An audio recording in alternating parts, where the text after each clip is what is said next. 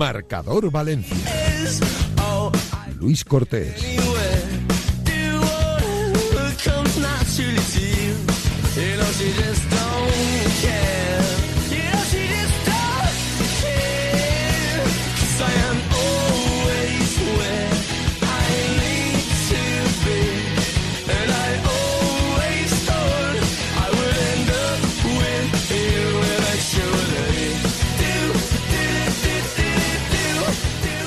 ¿Qué tal? Son las 7 y un minuto de la tarde y como cada día aquí comienza Marcador Valencia, como siempre, a través de Radio Marca 98.7 de la FM, en radiomarca.com, en la APP personalizada para esta radio. Y si no podéis escuchar el programa en directo, justo después lo colgamos en iBox. Ahí tendréis el podcast para poder escucharlo a cualquier hora del día en un día donde no ha pasado nada y esto es una mala noticia en el Valencia Club de Fútbol, aunque bien es cierto que ya veníamos informando en el día de ayer que en principio lo que el Valencia sentía dentro de las paredes de sus oficinas es que Boro iba a continuar en el banquillo, iba a sentarse en el banquillo en el partido contra el Athletic Club de Bilbao y que es cierto que no había un encabezonamiento de que siguiera Boro sí o sí si el Valencia no arrancaba si el Valencia en este caso no sacaba resultados y se iba hundiendo en la tabla de clasificación. Unos deseos que viven ahora mismo en eh, el Valencia de Valencia. No sabemos lo que haría en este caso Peter Lima al respecto si se levanta mañana con las ganas de poner a un amigo suyo, a un conocido suyo, a un conocido de Jorge Méndez en el banquillo del Valencia, pero la entidad de Mestalla, la que reside aquí en la ciudad del Turia, tiene esta idea, pero una idea que ya llega tarde. Una idea que ya llega tarde porque viendo en este caso cómo le, está le están superando las circunstancias a un Boro que desde hace mucho tiempo ya no es entrenador de fútbol, es una persona que había cambiado el césped por el traje chaqueta y que vivía en un despacho y que no veía partidos y que no veía entrenamientos y que no estaba modernizado con las nuevas técnicas que aspiran cada año los entrenadores pues ya debería haber habido un entrenador ya esta semana en Valencia ejercitando al equipo y preparándolo para el partido contra el Athletic Club de Bilbao. Hoy el equipo de Boro y de Tony Seligrad ha tenido día libre, no se ha ejercitado en la ciudad deportiva de Paterna, bien es cierto que los jugadores lesionados sí que han ido hasta allí para ejercitarse. Jaume Domenech, también por supuesto Nico González y eh, dos futbolistas que tienen posibilidades de llegar al partido contra el Athletic Club. Yo lo veo difícil, pero obviamente abro la ventana informativa y es que hay posibilidades, tanto de que Justin Kluivert como Thierry Rendal puedan llegar al partido contra el conjunto vasco. Así pues, em, hoy Justin Kluivert se ha ejercitado al margen, no ha tocado balón con el resto de la plantilla, pero también es muy cierto que Thierry Rendal ha trabajado sobre el césped con un readaptador para mejorar la zona afectada y poder tener opciones de llegar al partido del próximo fin de semana contra el Athletic Club de Bilbao. Así está la situación de los lesionados. Por cierto, acaba de subir una historia Jaume Domenech a su Instagram personal entrenando. También esta tarde, mañana y tarde, el bueno de Jaume Domenech que no cesa en su mejoría de la operación del ligamento cruzado que le va a tener apartado durante toda la temporada de los terrenos de juego. Así está deportivamente el Valencia, de cara al partido contra el Athletic Club, clave del próximo sábado. Pero claro, ese partido va a tener un foco puesto en lo deportivo, en lo que vaya a suceder en los terrenos de juego, pero también va a tener otro foco puesto en los aledaños del estadio de Mestalla, porque ahí se va a celebrar otro partido que desde luego el valencianismo quiere ganar, y es la batalla contra Meriton, para que la propiedad del Valencia abandone la entidad de Mestalla.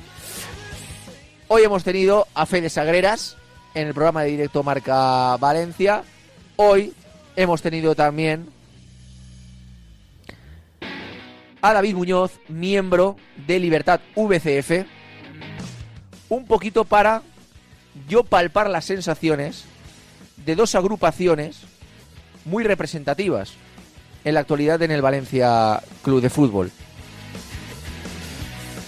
A mí, y se lo he dicho esta mañana a ellos dos, me da miedo una cosa. Porque cada uno tiene su opinión y cada uno cree que es mejor hacer las cosas de una forma. Pero que Meriton termine en este caso creando una fractura entre la afición.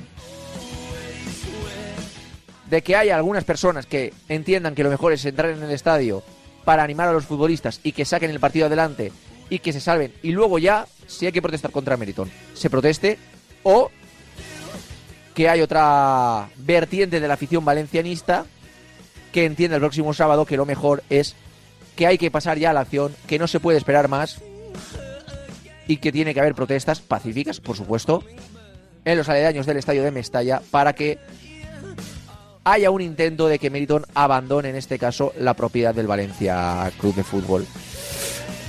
Bueno, eh, hoy hemos tenido a los dos aquí en sintonía directo marca Valencia. Obviamente la relación no es mala entre agrupación de peñas y Libertad VCF, pero obviamente sí que son posiciones distintas. La agrupación de peñas abogó en este caso por intentar pensar que mérito con la llegada de Lei Jun, la abertura eh, a, las redes sociales, a entrevistas, etcétera, a que eh, algunos embajadores del Valencia fueran a la agrupación de peñas, podía cambiar. Había alguna posibilidad de que cambiara. Y desde un principio, Libertad VCF creía, pensaba que no iban a cambiar y por lo tanto iban a seguir con su empeño de marcar una feroz eh, oposición a Meriton para intentar que se marche del Valencia. Pero lo bueno es que por ahora hay respeto entre todas las partes y todas las opiniones. Y eso obviamente es algo positivo. Cada uno tiene su idea, pero lo importante es que no haya fractura entre el valencianismo y que haya respeto entre todos. Hoy porque no lo hemos hecho esta mañana, aunque era lo previsto, aquí en directo Marca Valencia, vamos a hablar de Facu, Facu González, el central uruguayo del Valencia Club de Fútbol, que está jugando ahora mismo en el filial y que está disputando con Uruguay el Sudamericano Sub-20. Y que además lo está haciendo fenomenalmente bien, siendo uno de los jugadores más destacados en este caso del citado campeonato. Hoy eh, vamos a tener aquí a Diego Albornoz. Es un periodista uruguayo que está siguiendo en primera persona ese sudamericano sub-20 y las andanzas, en este caso, de un jugador que él conoce muy bien allí, que es Facu González y que, por supuesto, el Valencia se ve beneficiado de ver cómo hay un jugador muy joven que está saliéndose con la selección de Uruguay sub-20 y que está aprovechando en el filial y que obviamente puede ser un valor de futuro para el conjunto de Mestalla. Vamos a hablar eh, hoy de Facu González, no lo hemos podido hacer esta mañana. Además, Alberto Rubio, del diario Marca, hace un esbozo, una radiografía perfecta de lo que está siendo ese sudamericano sub-20 y, lo cierto es que destaca como uno de los grandes futbolistas del citado campeonato eh, al bueno de, de Facu González. Por cierto, es que me acabo de quedar un poquito anonadado porque estaba viendo Twitter y me ha salido que eh, la selección española femenina, un tuit, que Viviana Sule, la futbolista del Athletic Club de Bilbao femenino, causa baja por lesión para la selección española, toda la suerte del mundo para Vivi, que jugó en el Valencia la temporada pasada y que es una persona estupenda y que le había venido por primera vez la convocatoria de la selección española y se ha tenido que lesionar, es una pena. Todo el ánimo del mundo para Vivi. Repito, el año pasado jugó en el Valencia, cedida por el Atlético de Bilbao, y era una persona estupenda que lo dio todo por el Valencia. Me fastidia mucho eh, que se haya lesionado y que no vaya a la selección española, eh, además por pubalgia ¿no? Eh, que es una pena. Em, y es sustituida por Berta Pulladas, que esa es la parte positiva de todo esto. La jugadora del Valencia va a ir a la selección española absoluta. ¿Esto qué significa? Que el Valencia femenino tendrá cuatro jugadoras en la selección española absoluta de Jorge Vilda.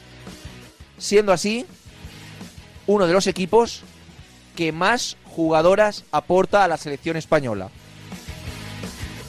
Es una pena que estemos hablando de Facu González en el Sudamericano Sub-20, que lo esté diciendo también, que el filial sea líder de la segunda ref de su grupo, que el División de Honor del Valencia sea líder de su grupo, que en los últimos partidos, con esas tres victorias consecutivas, el Valencia se haya puesto séptimo en la clasificación a un punto de la Real Sociedad y a tiro de piedra de la quinta plaza, y vayan cuatro jugadoras de la, a la selección española femenina, y el primer equipo del Valencia esté como está. Porque os voy a decir una cosa. Y es una pena. Y perdona que sea tan transparente. Da igual que el filial sea líder y que el División de Honor sea líder y que el femenino vaya también. Da igual. Porque si desciende el primer equipo, la economía del Valencia hace plof. Y lo hace el filial, y lo hace el División de Honor, y lo hace el femenino con él. Es una absoluta pena que el único engranaje que no vaya bien en este club sea pues el que más o menos controla mérito, que es el del primer equipo. Hecha pues la reflexión, toda la suerte del mundo para Vivi, felicidades Berta, jugadora del Valencia, que ha sido convocada por la selección absoluta. Estaba convocada con la sub-23, con Ana Torrodá y con Asu Martínez, pues ahora, en este caso, irá a la selección española absoluta. En el Levante Unión Deportiva, que también ha aportado tres jugadoras eh, a la selección española, eh, Paula Tomás, María Méndez Pecas y Alba Redondo, en este caso. Por lo tanto, eh, felicidades también al femenino del Levante. Ya lo hice ayer, pero lo reitero, aprovechando en este caso que he hablado del femenino del Valencia. Un Levante que va como un tiro. Hoy hemos tenido, salvo el final, que, se ha complicado un poquito, una disputa amistosa, por supuesto que sí, entre Carlos Ayet y servidor, pero unos sabios granotas tremendamente felices, ¿no? Después de la victoria 1-2 del Levante en Cartagena y de que se metiera el conjunto granota en, eh, entre los dos primeros. Eh, que son posiciones obviamente de ascenso directo a la máxima categoría del fútbol español. Eh, y además ahora, y lo comentábamos hoy en los sabios granotas en tiempo de directo Marca Valencia, toca la parte más sencilla del campeonato, donde te vas a enfrentar a equipos como el Andorra, como la Ponferradina, como el Lugo, que obviamente dentro de la dificultad que tiene siempre ganar en la categoría de plata, sobre el papel, sobre el papel, son equipos más sencillos, pues por ejemplo que Alavés, Granada, Las Palmas, Eibar, Burgos, etcétera, etcétera, etcétera. Así que ya ha pasado el Alpe d'Huez, el Levante Unión Deportiva. Ahora lo que tiene que hacer Javi Calleja y los suyos es no bajar los brazos y en quizá la que va a ser la parte más sencilla de la temporada, seguir do de pecho para, oye, ¿por qué no? Lo decía Carlos y estoy yo totalmente de acuerdo con él en el día de hoy. Ser líderes de la segunda división porque por equipo van sobrados. Y eso que hay equipos muy buenos, ¿eh?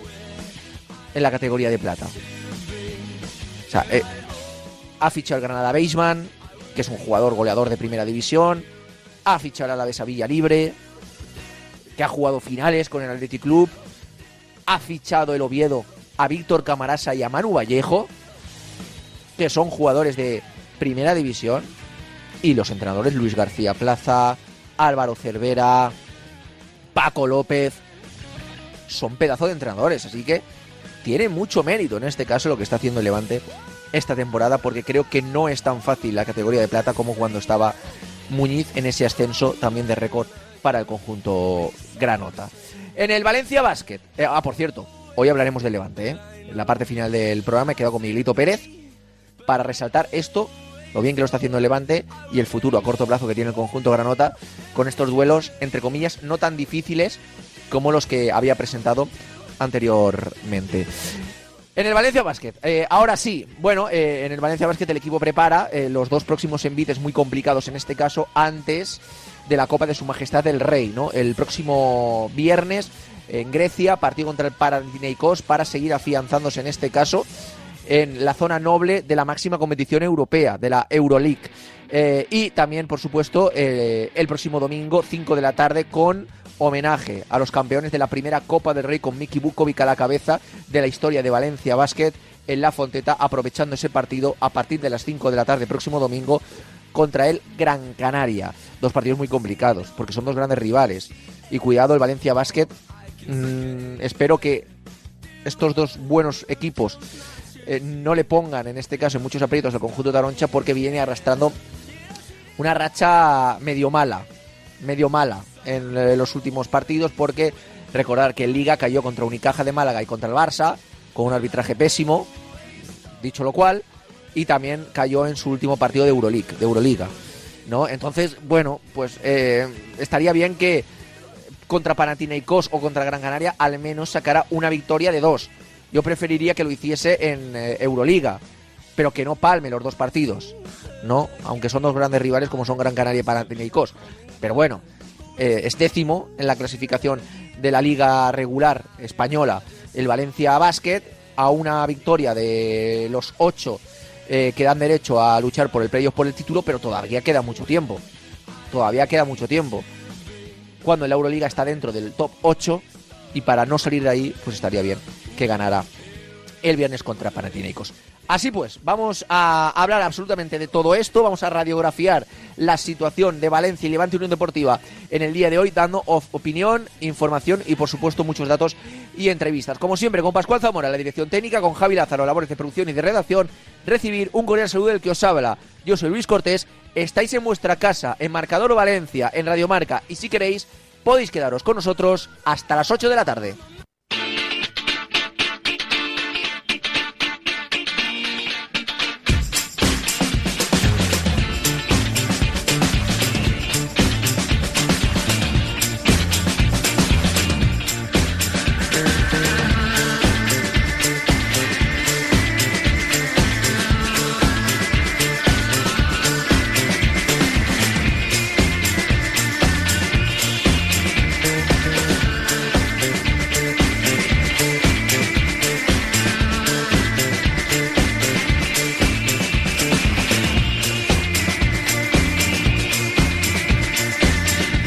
7 y 18 minutos de la tarde. Antes de meternos de lleno en el eh, debate del de eh, día, vamos a repasar rápidamente la actualidad del Valencia Club de Fútbol, que en este caso tiene poquita con respecto al día de ayer, que ya explicamos todo, eh, pero sobre todo a nivel deportivo, deportivo ha habido novedades, porque, como digo, en el entrenamiento de esta misma, de esta misma mañana no, porque no ha habido entrenamiento, pero ellos sí que han ido a entrenar, pero en el entrenamiento de ayer, eh, Justin Kluivert eh, se ejercitó al margen, pero los doctores son optimistas con el futbolista neerlandés y piensan que podría llegar, tiene opciones de llegar, no está cerrada la ventana para que Justin Kluivert pueda llegar al partido, en este caso del próximo sábado en Mestalla contra el Athletic Club. Está difícil, va a estar complicado, yo lo creo, pero tiene opciones de hacerlo. En el caso de Thierry Rendal también se ejercitó ayer lunes con un readaptador en el césped de la Ciudad Deportiva de Paterna. Hoy, al igual que Justin Kluivert, ha ido a trabajar a la Ciudad Deportiva de Paterna en el día libre de sus compañeros, pero estaba pactado y marcado que los lesionados sí que fueran a entrenar y ellos dos lo han hecho para mejorar en este caso sus eh, zonas. Eh, pues eh, en este caso dañadas, ¿no? Jaume y Nico González, Jaume ha tenido doble sesión, ha trabajado esta misma mañana en la Ciudad Deportiva Paterna y esta tarde lo ha hecho en su casa, está a full el guardameta valenciano y también Nico González obviamente hoy ha acudido a la Ciudad Deportiva de Paterna en su día libre para seguir fortaleciendo la zona afectada. Así pues, sin tiempo que perder, vamos ya con nuestro debate del día. Hola Iván Herraiz, Cadena Cope, ¿qué tal? Muy buenas tardes. ¿Qué tal, Luco? Muy buenas. Hola Mario Lupión, Plaza Deportiva, ¿qué tal? Muy buenas tardes. ¿Qué tal, Luco, Iván? Muy buenas. Eh, yo tengo un cierto miedo, vamos a empezar por eso, si queréis, de lo que puede suceder en los aledaños de Mestalla el próximo sábado, de que hay una fractura de la afición del Valencia. Y me explico. en una lucha como la que tiene ahora mismo el Valencia por no descender, tú vas a Valladolid y la afición del Valladolid y el equipo van a full, tú vas a Cádiz y pasa lo mismo, tú estuviste el otro día en Girona y pasaba lo mismo, pero si llegas a Valencia, a Mestalla, pues hay una cierta parte de la afición, que, obviamente aquí cada uno puede pensar lo que quiera, repito, insisto, ¿eh? eh que, que, cree que lo mejor es entrar al campo, animar para que el equipo se salve, y otra parte de la afición que lo mejor es estar fuera para protestar y que Milton se vaya cuanto antes. Y en medio de todo esto, los jugadores. ¿no? Yo tengo miedo en, esa posible fractura de la afición. ¿Vosotros qué, qué, pensáis? ¿Qué sensación tenéis? Bueno, ahora mismo, fíjate que las posturas distintas a las que tú haces referencia, la sensación que tengo yo a esta hora de la tarde es que se están respetando entre ellas. Es decir, que el que aboga por quedarse fuera respeta eh, el que quiera entrar y viceversa, ¿no?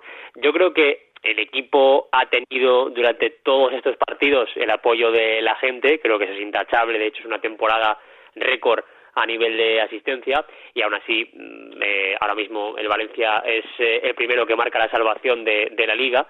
Por tanto, entiendo que ese tiempo en el que esté fuera la afición no va a tener una afectación tan directa sobre, sobre el resultado. Que para mí es más idóneo que se estuviera desde el principio o que incluso si se busca un efecto sobre el partido ya en marcha mm, pudiera ser el minuto 5 y no el 19. Entiendo la simbología del 19, pero creo que el minuto 5 también tendría su importancia porque el partido se empezaría sin vamos, sin público, ¿no? Y luego ya pues se entraría y, quedaría un poco eso simbólico, ¿no? Entonces, bueno, entiendo que está ese debate, pero al menos la sensación que tengo yo, mm, lo que palpo, es que se están respetando las dos partes. Eh, esperemos que el sábado no haya ninguna guerra civil, entre comillas, porque yo creo que sería lo peor que podría pasar. A ver, yo, Iván, Luco, miedo por, por guerra civil no tengo, de momento. Yo no tengo esa sensación, Luco, la verdad. Pero al menos. No, no, no, no, pero un, un momentín, un momentín. Eh, no, guerra civil no. No, no, vamos a ver, no. no bueno, me refiero a. Eh, no, guerra civil por, por, por el miedo que tienes a que. sí, bueno, explícate, perdona, Mario, explícate. No, no, digo que, guerra civil, evidentemente entendiendo por guerra civil que no se respeten los dos bandos, entre comillas, en este sentido, los que abogan por guerra civil de reproches, ¿no? En realidad, más que otra cosa. Claro, claro, tampoco nos llevemos las manos a la cabeza con, el, con la palabra guerra civil, ¿vale? Pero pero aparte de que se respetan, o al menos esa, tengo, esa sensación tengo yo, y que yo de momento no tengo miedo a esa, entre comillas, insisto, guerra civil, yo creo que hay que tener en cuenta una cosa, el momento del Valencia es histórico ahora mismo, es clave el papel de la afición, creo que en eso estamos todos de acuerdo, y también que esto, Luco, por lo que decías antes de Valladolid, Girona, vas a esos campos y está la gente apretando porque eh, apoya a su equipo para, para, que, eh, para eludir el, descenso, esto no es ni Valladolid ni Girona. Hasta ahí también estaremos de acuerdo, ¿verdad? Entonces, al final, eh, yo entiendo y entiendo a ambas partes, ¿eh? pero evidentemente comparto eh, la parte que aboga por, por dejar vacío el estadio hasta el minuto 19, 5 al final está clara la simbología del, del 19, pero eh, en realidad es, él tiene el mismo efecto, tiene el mismo efecto entrar en el 5 que en el 19, el que el partido arranque con la grada vacía, entrar durante el partido, a partir de ahí animar o, apretar o apoyar al equipo, evidentemente, pero sobre todo empezar eh, fuera la manifestación. Y esto, insisto, no es ni Valladolid ni Girona. Al final la situación de Valencia es muy peculiar. Yo me refiero no una, una, una guerra civil como, como en este caso ha querido un poquito simbolizar, simbolizar, ¿eh?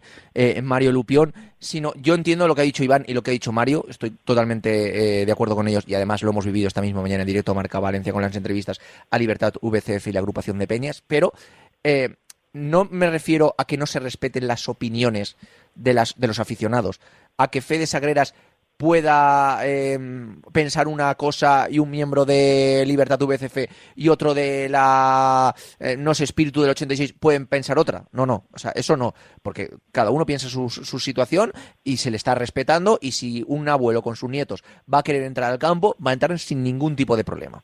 Eso lo tenemos todos claro. Pero a lo que yo me refiero es que en la misma situación que nosotros decimos, Jorin, es que el Cádiz, el Valladolid, el Almería, el Girona, el Español, tienen claro dónde están, tienen claro por qué luchan y la gente lo sabe. En el Valencia nosotros vamos el sábado a un partido clave, en este caso, por eludir el descenso, que es contra el Athletic Club en casa. Y claro, salen los jugadores con eh, miles de personas en el campo, otras miles fuera, eh, aunque sea hasta el minuto 19. Sensación rara. Eh, no sé, me refiero a ese tipo de fractura. Eso, eso es lo que yo quiero representar. No, obviamente, una lucha entre las aficiones del Valencia, que yo creo que no va a existir, porque obviamente todo el mundo aquí quiere que el Valencia salga bien de una forma u otra. No sé si me habéis entendido. Sí, pero esa fractura, Luco, la va a haber, porque yo entiendo que habrá gente que querrá entrar y otra gente que creo, entiendo, es la mayoría, no entrará, empezará la manifestación fuera y entrará a partir del 19.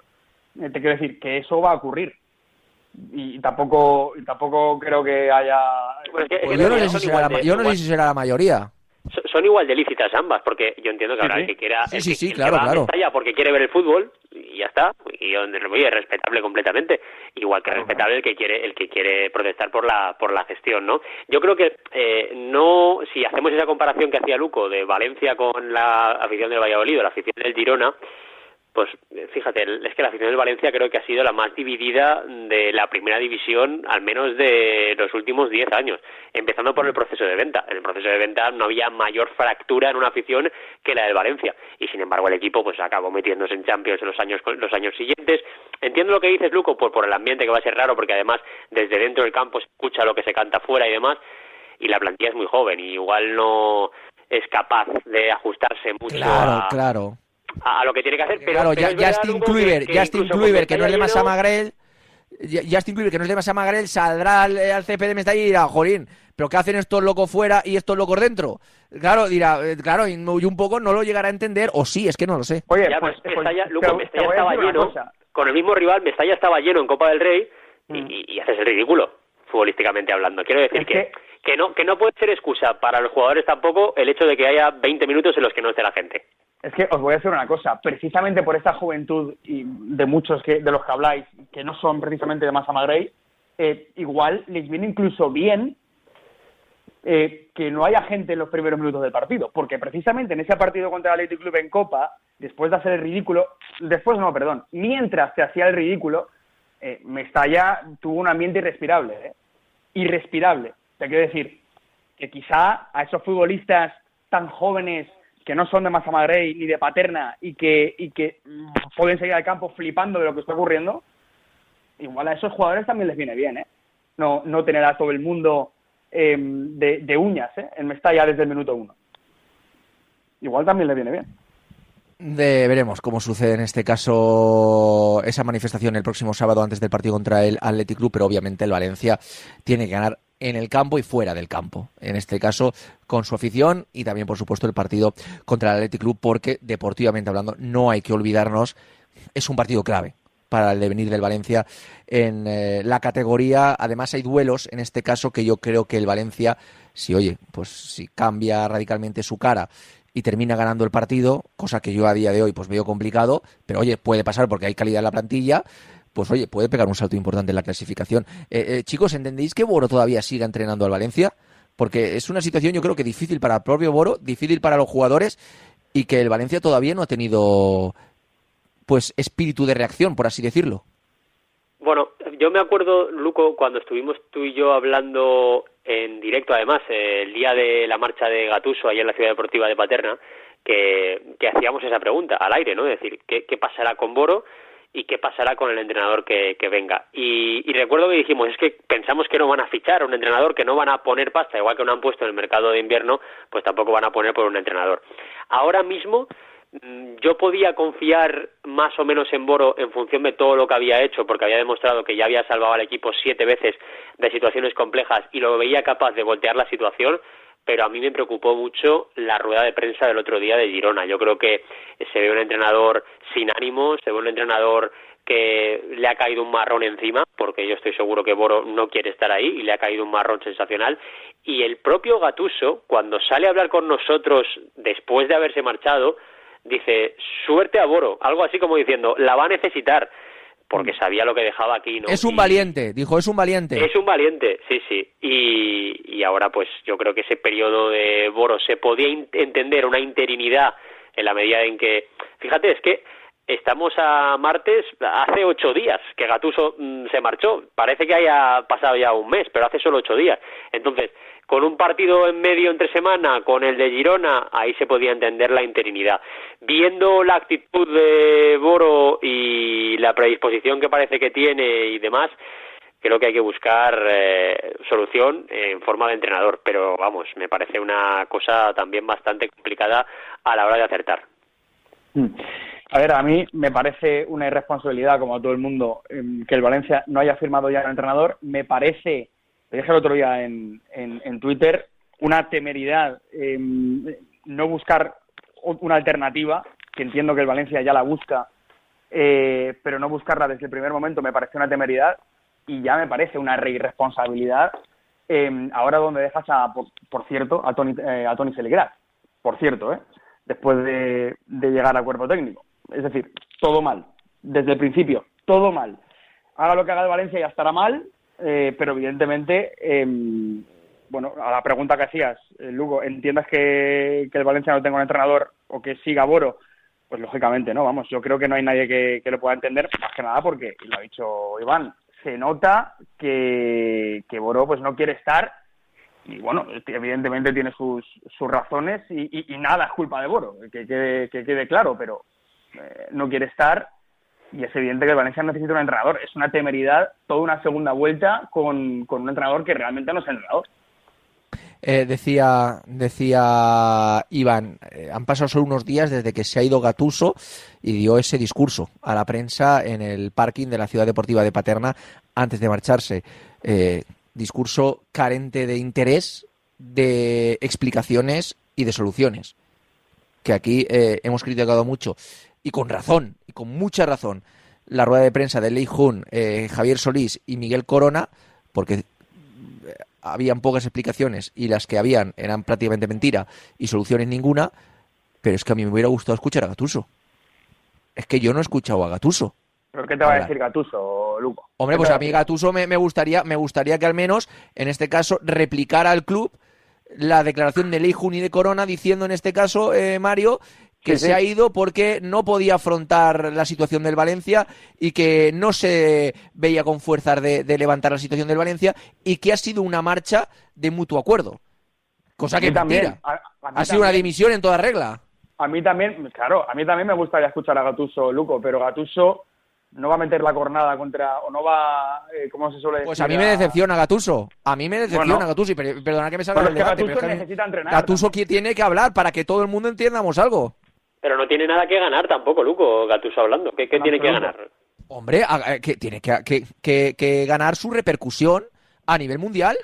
Es decir, que Leijun se siente en una mesa y diga, y diga y, diga Leijun en, en, una mesa no no es que Gatuso no se va porque lo hemos fichado. No es por eso eh se va eh, sin decirlo sin decirlo dice no se va porque no hemos fichado se va y sin decirlo pues a mí me da la sensación sentado en mi silla de que según las palabras de Leijun se va porque se ha cagado los pantalones. De que no sabe levantar al equipo. Y no es por eso. Que igual también tiene algo de culpa eso. Pero no es por eso. Eh, es porque no han fichado a nadie. Estoy, estoy, contigo de que eh, la justificación que da el club no es la que más se acerca, ni mucho menos, a, la realidad. Pero ojo, eh, Gatuso no estaba consiguiendo levantar la situación. Y Gatuso, como Boro hoy, creo que no se veía capaz de levantarla. Totalmente de acuerdo.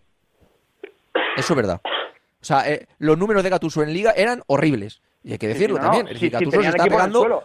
Tenía claro. el suelo, Luco, pero, pero bueno, ¿y, qué te va a explicar eh, Gatuso? Evidentemente, yo entiendo lo que dices, ¿eh? ojo, Luco, entiendo lo que, lo que estás contando, que se tiene que defender, es básicamente el resumen de lo que, de lo que dices, por su propia integridad o por su propio, por su propia reputación, como tú has dicho, pero Gatuso necesita entrenar, necesita o no necesita, no se puede permitir eh, pegar una cornada a quien le puede poner a entrenar dentro de unos meses.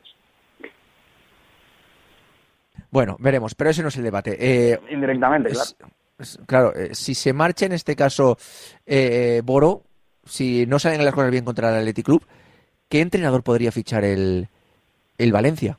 Porque a mí me parece difícil encontrar un perfil de entrenador ahora mismo que conozca la Liga Española, que quiera quedarse cuatro meses y luego ya veremos, y luego ya veremos y que te coja el equipo tal y como está. Creo que nombres vendrían al Valencia.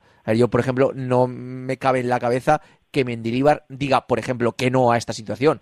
Pero claro, es que a mí Mendilibar me parece un perfil para un equipo que quizá ahora mismo es el Valencia, porque es un equipo que está cerca de descender, pero no de la, del tamaño y de, lo grande que es el Valencia. Es decir, el, Sevilla necesitaba salir a flote y fichó a San Paoli. Claro, es que es, la, diferencia. Yo creo que tú puedes aspirar ahora mismo a un perfil tipo Mendilíbar, Joaquín Caparrós, etcétera. Yo, yo tengo una, bueno, una reflexión interna, ¿no? vinculada con el juego del equipo, porque para mí, sin ser Boro el culpable de nada, el equipo está jugando peor con Boro que con Gatuso. Y esto, fíjate que parte de unos automatismos que se generaron desde principio de temporada y que los comentamos desde el día uno de entrenamiento en la Ciudad Deportiva de Paterna, donde, donde acordamos que había muchísima gente muy ilusionada con Gatuso, con que en el primer entrenamiento hubiera metido ya el balón en lugar de tener a los jugadores corriendo. Son cosas que ya se vieron desde el primer día y unos automatismos que al principio funcionaron, el equipo jugaba muy bien y que luego se fueron poco a poco devaluando conforme los rivales conocían cómo, jugar el, cómo jugaba el Valencia justo una semana antes de que se marchara Gatuso, porque aquí sí las cosas pasan muy rápido, pero justo una semana antes de que se marchara Gatuso, hubo, bueno, no una semana, unos días antes, cuatro o cinco días antes de que se marchara, una conversación entre el vestuario y Gatuso. Oye, no podemos jugar siempre a esto, hay que intentar eh, quitarse la pelota de encima cuando toque, hay que intentar no morir en el juego de toque. Todo esto después de la eliminatoria de Copa contra el Club.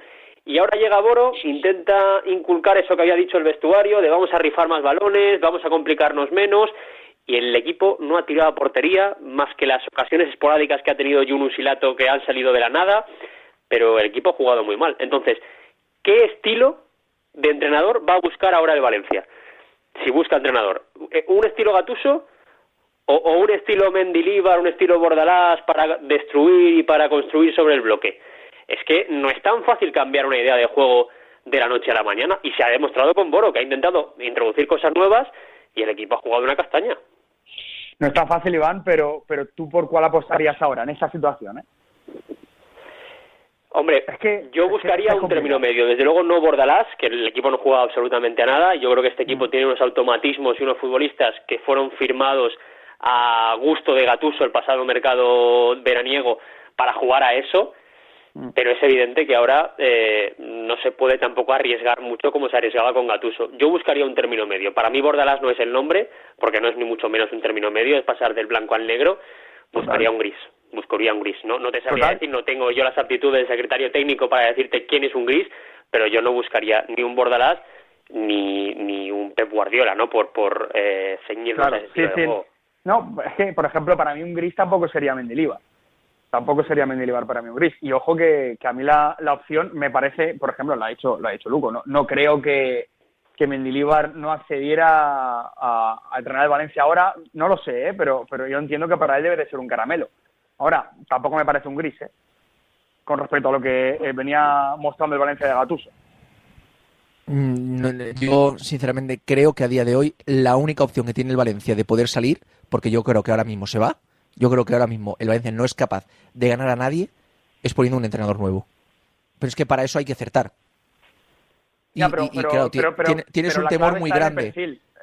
claro, claro, la clave está en el perfil. Tienes un temor muy grande. Es decir, yo creo que no es positivo que venga un elegido por Jorge Méndez.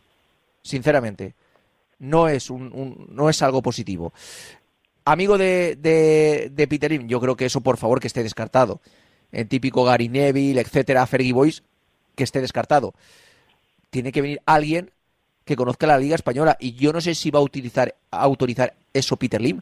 Por dinero debería, porque no se le ha pagado a Gatuso y no se ha fichado a nadie en el mercado de, de invierno con un fair play que no lo quiso decir ni la presidenta en la rueda de prensa. Yo creo que por, por, por no dar más argumentos de, de qué mal lo ha hecho el Valencia de no fichar, pero un fair play que está entre los 7 u 8 millones de euros. Poder fichar puedes, pero claro, es que el perfil es clave, como decía Mario o Iván. Sí, sí, pero yo sigo pensando que el vestuario, pese a todo, ¿eh? el vestuario está huérfano de Gatuso. Lo vimos el día después de que se fuera Gatuso en las caras y tengo la sensación de que lo va a seguir estando porque Gatuso, con todo lo que tenía, ponía el pecho por los jugadores, desde el día uno. Ponía el pecho. Entonces, se han quedado huérfanos. Vamos a ver quién viene, vamos a ver si viene alguien, cómo afronta la gestión de vestuario, que me parece importantísima. Y, luego ya te digo, futbolísticamente hablando, este equipo necesita unas cosas que igual no tiene y tiene unas cosas que igual no necesita. Por eso la situación es, es compleja. Ahora, si me preguntas, yo creo que el equipo puede ganar y llegar a 40 puntos. Pero vamos a ver porque hay que cambiar la situación muy, muy pronto, si no, esto va a ser peor cada semana. Es que claro, eh, yo he hecho la vista atrás y sé que este no es el debate, ¿eh? pero he hecho la vista atrás y cuando eh, nos debatíamos todos entre eh, cesar o no a Gatuso, porque, porque el, equipo se le estaba cayendo, lo tenía comiendo suelo, esa era la, la realidad. Em, yo tampoco tenía claro si, en mi opinión, eh, tenía un conflicto interno. No sabía si opinar que había que cesar a Gatuso o que no había que cesarlo. Al final la dimisión, pero yo no sabía, eh, yo no hubiese sabido qué hacer con, con Gatuso, porque al final es cierto que a nivel futbolístico el equipo se le, se le estaba cayendo, se le había caído, pero a nivel anímico, em, bueno, pues tenía esa figura que, como dices tú, Iván, se partía el pecho por ellos, ponía el pecho por ellos, y que al final sí que era ese referente em, al que seguir. Yo en Gattuso sí que veía a ese líder, un líder al que se le había caído el equipo, totalmente, dentro del campo, pero sí que veía a ese, a ese líder y por eso yo tenía, y creo que mucha gente tenía ese debate interno de em, cesar o no, si, si, quiero o no que Gatuso continúe, si debe continuar o no. Ahí estaba la, la situación complicada, ya venía desde ahí.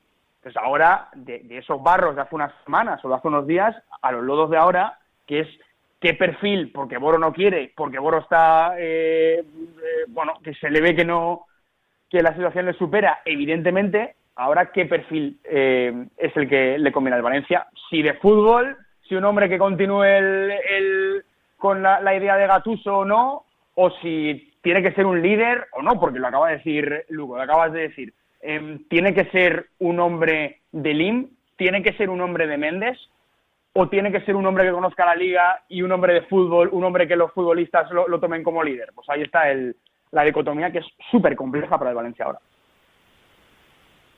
Pues así está la situación. Eh, chicos, eh, no sé si os dejáis algo en la mochila o vamos cerrando ya este debate. Nada, simplemente decir yo que es un placer inmenso volver a coincidir en las ondas con Mario Lupión. ¿eh? Igualmente. por supuesto, por favor. Lo he hecho adrede. Eh, eh mucho tiempo después, Luco. Hacía tiempo que no coincidíamos. Te lo has hecho apuesta, ¿no? Para juntarnos hoy. Hemos hecho ahí el... Yo creo que igual hace 10 años. No, no, menos. no sé, pero hace mucho, hace mucho. Nos ha reunido justo a una semana de San Valentín. Un abrazo enorme, chicos. De verdad, y muchísimas gracias por estar hoy con nosotros. Bueno, un abrazo. Chao, chao. Pues...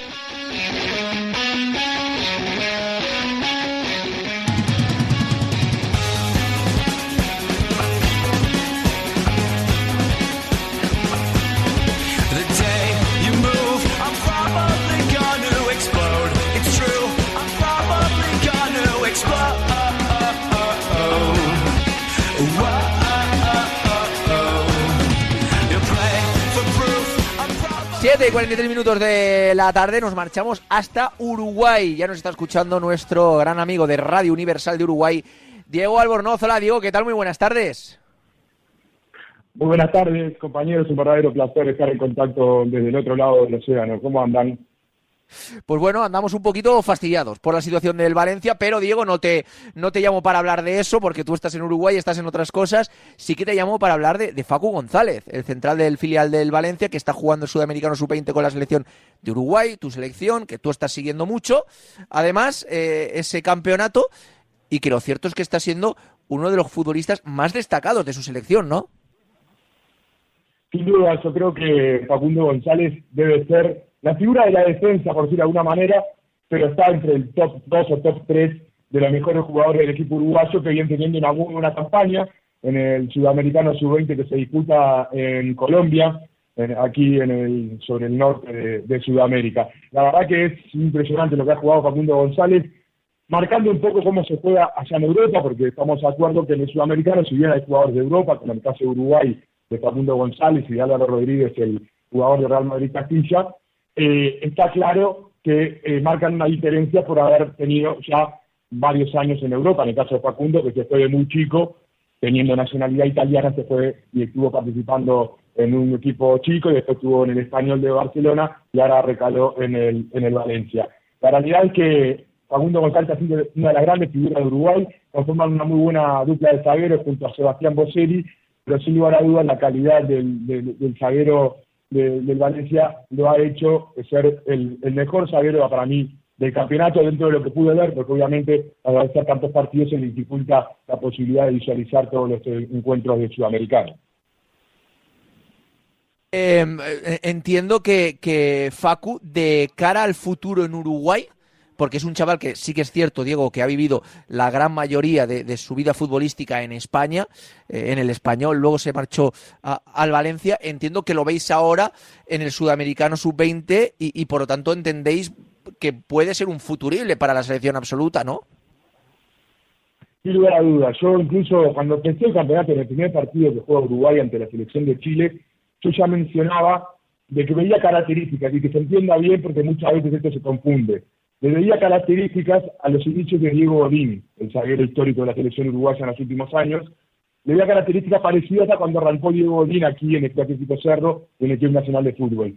Y, para mí es impresionante lo, que ha logrado Facundo, y si bien acá, eh, obviamente, el 90% del país está internacional y Peñarol, él, el padre ha manifestado en un programa radial de aquí que él no se identifica ni con Nacional ni con Peñarol, es, él, es el uruguayo, es él de la selección uruguaya y yo creo que si sigue por este camino no tengo duda que quien sea el entrenador de Uruguay, que falta saber, debido al que hay elecciones en la Asociación Uruguaya de Fútbol, eh, falta saber quién va a ser el entrenador celeste, eh, lo, va a citar eh, próximamente, no sé si en la fecha FIFA de marzo o más adelante cuando comiencen las eliminatorias sudamericanas rumba 2026 yo, en mi opinión, no tengo duda de que Facundo González tiene que estar en esa convocatoria a la selección mayor. No te digo para ser titular, pero sí para estar entre los convocados. Hombre, pero ya, Diego, ya no, ¿no? Ya, ya no, pero yo creo que ah. en breve no debería pasar, obviamente el año que viene aquí en Sudamérica y Copa América, en el, en el 2024, y, yo creo que ahí debería estar en la convocatoria. Capaz que no para ser titular, porque está José María Jiménez, porque está Sebastián Coates, pero yo creo que es un muy buen proyecto para tener posibilidades en la selección mayor del Uruguay. Porque en ese sudamericano sub-20, Diego, eh, ¿qué aspiraciones, qué objetivos tiene en este caso la selección uruguaya con Facu a la cabeza? yo creo que, te voy a ser completamente sincero, antes del sudamericano aquí como había muchos jugadores, sacando a Fabricio Díaz, jugador del Liverpool Fútbol Club de, Uruguay, que tiene más de 100 partidos en primera división, no había mucha experiencia en primera, había pocos jugadores que fueran conocidos para el gran público uruguayo, para la afición, pero claramente sorprendió a todos esta selección. 18 goles en 7 partidos, eh, con Fabricio Díaz, eh, Álvaro Rodríguez y, Luciano Rodríguez como figura, sorprendió a todos, a toda la selección y ya está clasificada la Copa del Mundo de Indonesia, de, sub-20 y además a, los panamericanos que se disputan en Chile también en, este año. Y claramente al estar primero en, el hexagonal final junto a Brasil, con nueve puntos los dos equipos, eh, están rumbo a, pelear el campeonato los dos, porque están primero con nueve puntos, con gran ventaja.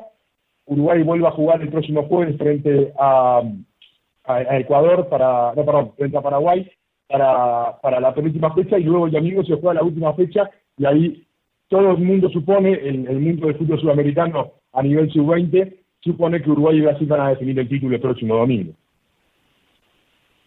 Pues así está la situación. Ojalá que le vaya muy bien a la uruguaya Facu González. Estaremos muy pendientes porque nos están eh, trasladando cosas muy buenas del futbolista del Valencia. Por último, eh, Diego, que no quiero pasar eh, la oportunidad.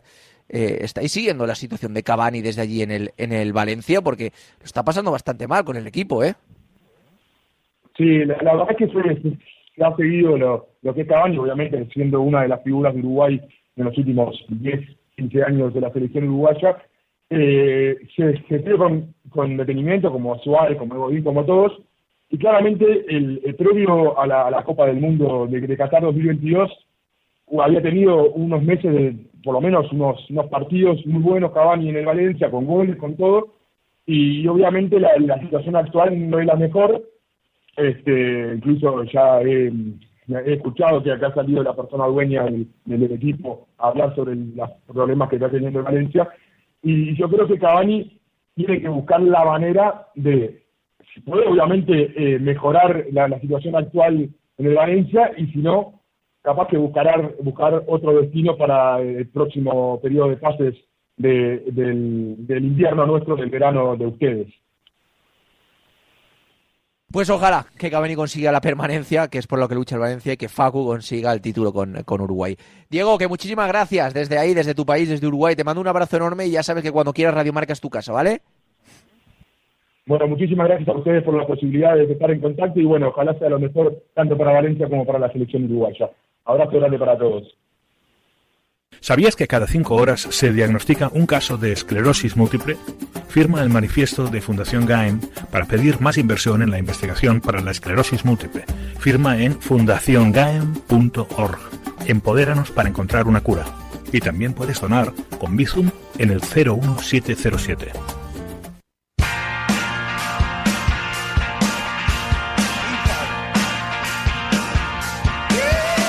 Estás escuchando Marcador Valencia con Luis Cortés.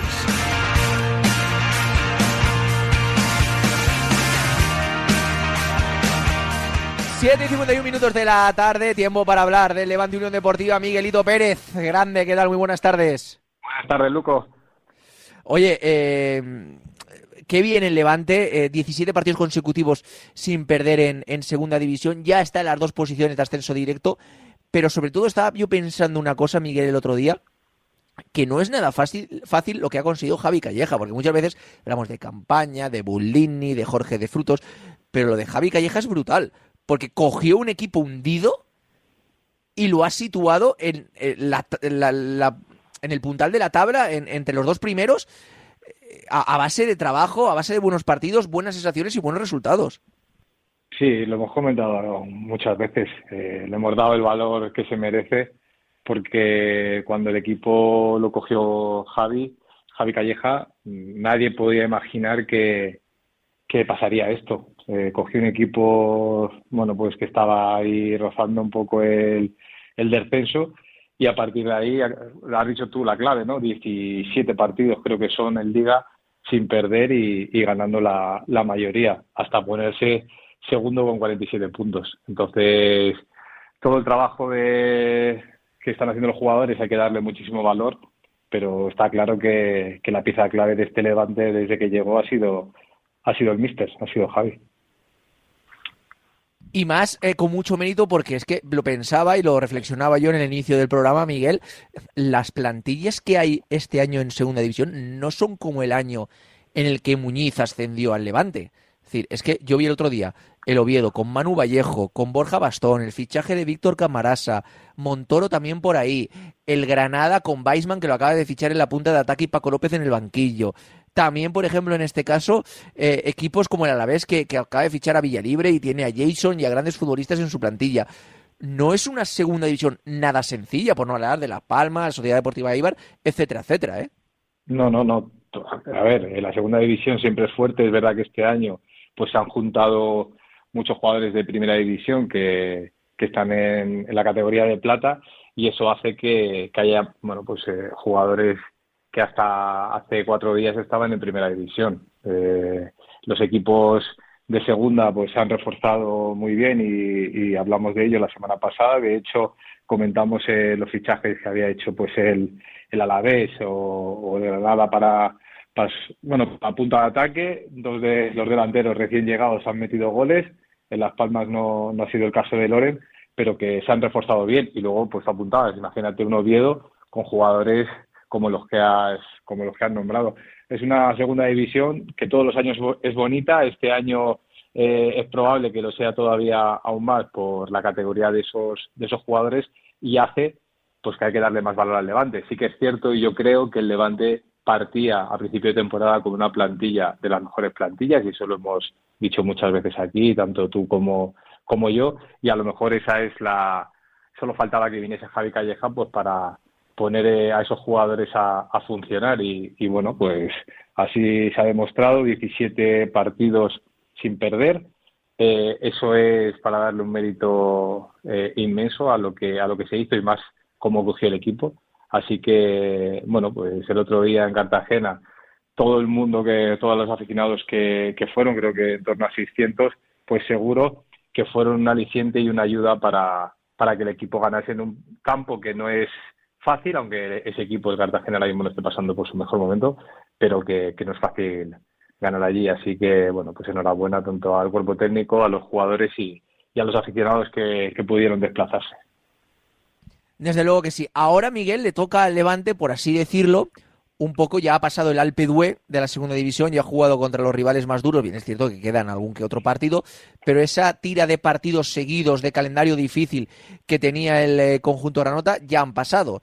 Y ahora te viene partidos como el, eh, el Levante, Andorra. a ver, que se me ha ido, el Andorra. Andorra ahora el, el sábado en Ciudad, el Ponferradina Levante y el Levante Lugo. Es decir, que son partidos un poquito que ningún club se sienta mal, pero eh, que son más sencillos de, de- de ganar, ¿no? Eh, Si antes contra los grandes no perdías, ahora que la situación del Levante pues es más sencilla, entiendo que el equipo no se vendrá abajo, ¿no?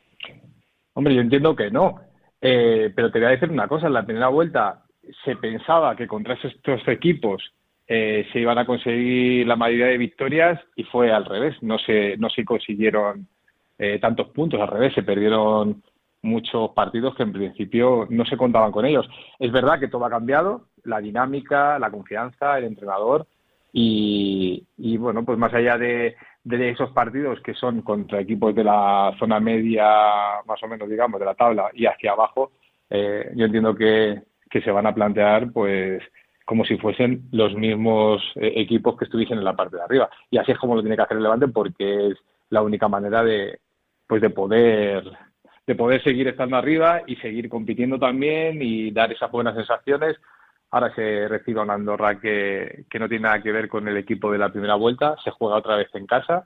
Eh, bueno, pues solo hay que esperar que, que el Levante siga haciendo las, las cosas bien y sobre todo que sepa competir, que, que yo creo que lo es una de las claves de, de lo que está haciendo. Competir me refiero en saber qué es lo que hay que hacer en cada partido, en cada momento, y eso lo están haciendo muy bien, más allá de, de todas las cosas buenas que tienen, por supuesto, pero yo creo que esa es una de las claves, saber competir en cada partido como lo están haciendo. El único pero quizá de este Levante, Miguel, es la falta de gol de sus delanteros, de que Buldini, Wesley Moraes no estén teniendo todo el gol que, que le hace falta al equipo también. Pues a ver, eso es un hándicap en comparación con otros equipos. Por ejemplo, el Granada, lo decíamos la semana pasada, con Ucini, que lleva 13-14 goles, ahora han firmado pues a otro delantero puntero, o A con sí. Villa libre, a Beisman, sí, del, del Valladolid, y, y jugó el otro día y, y a los cuatro minutos ya había metido un gol, Villa libre salió en el 70, a los dos minutos de estar en el campo metió un gol, luego metió otro. Pues nada, pues el Levante, si ahora mismo no tiene un goleador eh, que es lo que reclamábamos la semana pasada, un goleador que sea diferencial, porque ahora mismo no lo está siendo, o no lo tienen, eh, más allá de que Boldini lleve cinco goles, que yo creo que es una cifra pobre para un delantero eh, titularísimo que tiene que ser en el Levante, las cifras deberían de ser más. Lo que están haciendo es porque, mira, porque están marcando goles otros jugadores de- del equipo y eso es otra muy buena señal. Y si los delanteros no, no meten, pues que los demás compañeros sí que sí que lo hagan. En este caso fue Marc Pubil, que es un lateral derecho, y luego Robert Ibáñez, que juega de extremo y que salió en, la segunda parte. Entonces, bueno, pues eso, la buena señal es esa de que si no marcan los delanteros, pues el resto del equipo tiene que, tiene que apoyar con goles. Pues Miguel Pérez, eh, muchísimas gracias por estar hoy con nosotros. Ojalá eh, la próxima semana, después del partido contra el Andorra, podamos seguir contando más buenas noticias. Te mando un abrazo enorme, crack. Otro abrazo para ti y para todos los oyentes, Luco, como todas las semanas. Gracias. Pues eh, con eh, Miguel Pérez ponemos el cierre a este marcador Valencia de esta tarde. Mañana a partir de la una con más directo Marca Valencia regresamos aquí en el tramo local de Radio Marca contando la última hora del deporte valenciano. Gracias Pascu, excelente trabajo también por supuesto con Javi Lázaro en eh, labores de redacción, recibir un cordial saludo del que os habla. Yo soy Luis Cortés, que paséis una buena tarde, noche de martes. Adiós.